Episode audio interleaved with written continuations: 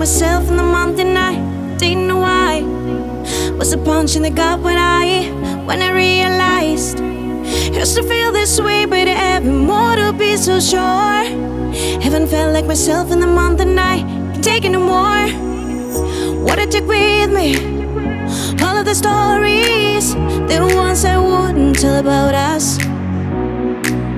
Cause we shared a vision until we didn't. That's just the way it is, it was. I should have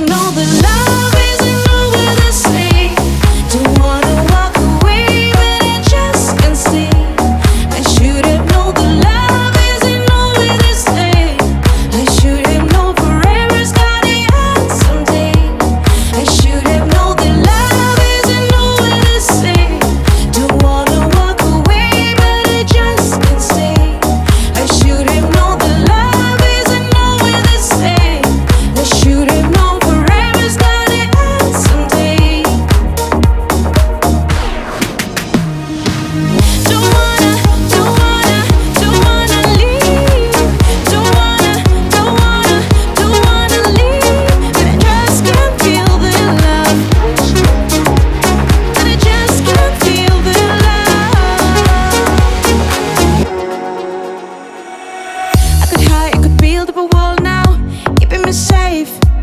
Should I trust in my heart if I know now the heart can break?